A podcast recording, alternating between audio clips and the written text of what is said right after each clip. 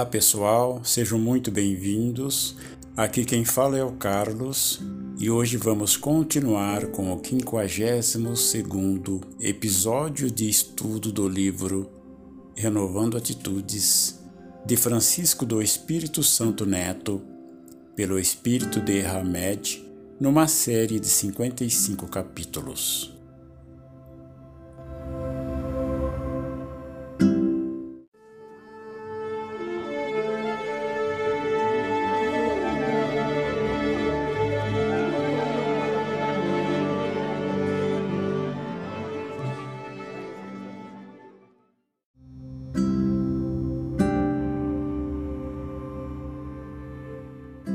Auto-perdão. Perdoar aos inimigos é pedir perdão para si mesmo. Porque se sois duros, exigentes, inflexíveis, se tendes rigor, mesmo por uma ofensa leve, como quereis que Deus esqueça que cada dia tendes maior necessidade de indulgência? Nossas reações perante a vida não acontece em função apenas dos estímulos ou dos acontecimentos exteriores, mas também e sobretudo de como percebemos e julgamos interiormente esses mesmos estímulos e acontecimentos. Em verdade, captamos a realidade dos fatos com nossas mais íntimas percepções, desencadeando consequentemente peculiares emoções que serão as bases das nossas condutas e reações comportamentais no futuro. Portanto, nossa forma de avaliar e de reagir e as atitudes que tomamos em relação aos, aos outros, conceituando-os como bons ou maus, é determinada por um sistema de autocensura que se encontra estruturado em nossos níveis de consciência mais profundo. Toda e qualquer postura que assumimos na vida se prende à maneira de como olhamos o mundo fora dentro de nós, a qual pode nos levar a uma sensação íntima de realização ou de frustração, de contentamento ou de culpa, de perdão ou de punição de acordo com o código moral, modelado na intimidade de nosso psiquismo. Esse julgador interno foi formado sobre as bases de conceitos que acumulamos nos tempos passados da, das vidas incontáveis, também com os pais atuais, com os ensinamentos de professores, com líderes religiosos, com o médico da família, com as autoridades políticas de expressão com a sociedade, enfim.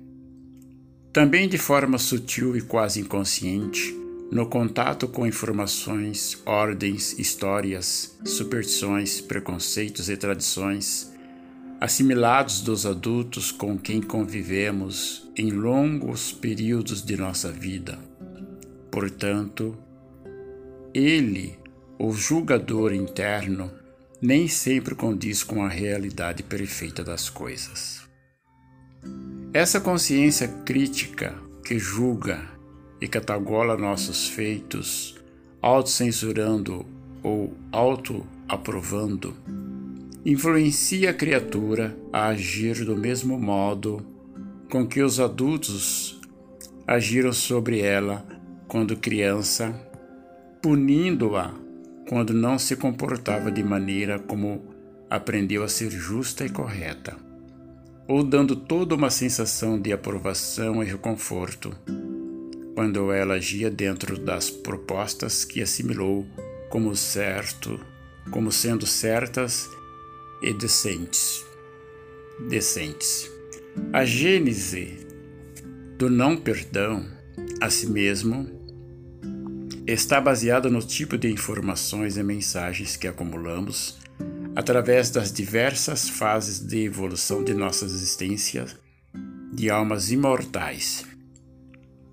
Podemos experimentar culpa e condenação, perdão e liberdade de acordo com os nossos valores, crenças, normas e regras vigentes, podendo variar de indivíduo para indivíduo conforme seu país, sexo, raça, classe social, formação familiar e fé religiosa. Entendemos assim que, para atingir o alto perdão, é necessário que reexaminemos nossas convicções profundas sobre a natureza do nosso próprio ser, estudando as leis da vida, da vida superior, bem como as raízes da educação que recebemos na infância nessa existência.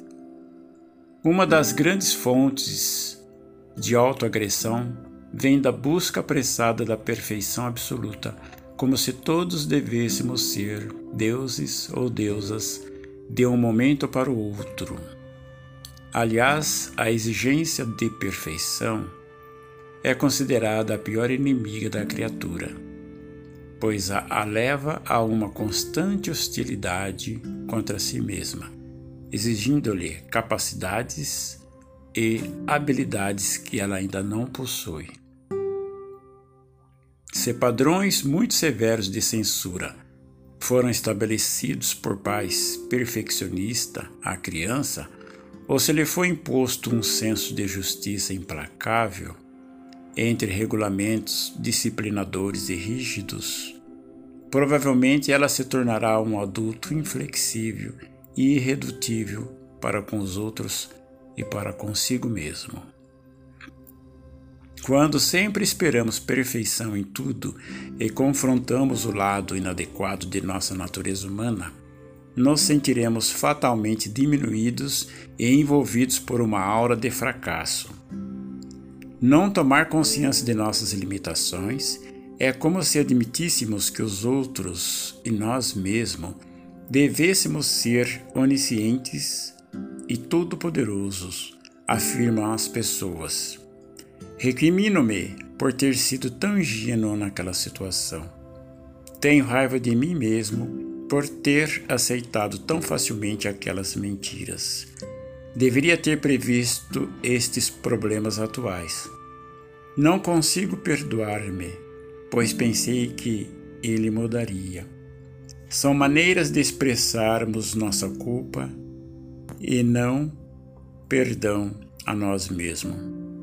Exigências desmedidas atribuídas às pessoas perfeccionistas. Os viciados em perfeição acham que podem fazer tudo sempre melhor e, portanto, rejeitam quase tudo o que os outros fazem ou fizeram. Não aceitam suas limitações e não enxergam a perfeição em potencial que existe dentro deles, mesmo perdendo assim a oportunidade de crescimento pessoal e de desenvolvimento natural, gradativo e constante que é a técnica das leis do universo. A desestima a nós próprio nasce quando não nos aceitamos como somos. Somente a autoaceitação nos leva a sentir plena segurança ante os fatos e ocorrências do cotidiano. Ainda que os indivíduos ao nosso redor não entendam nossas melhores intenções. O perdão concede a paz de espírito, mas essa concessão nos escapará da alma se estivermos presos ao desejo de dirigir os passos de alguém, não, não respeitando o seu próprio de viver, o seu propósito de viver.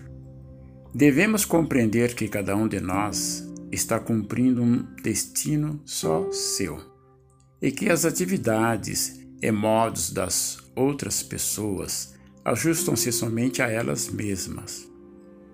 Estabelecer padrões de comportamento e modelos idealizados para os nossos semelhantes é puro desrespeito e incompreensão ante o mecanismo da evolução espiritual. Admitir e aceitar os outros como eles são nos permite que eles nos admitam e nos aceitem como somos. Perdoar-nos resulta no amor a nós mesmos, o pré-requisito para alcançarmos a plenitude do bem viver.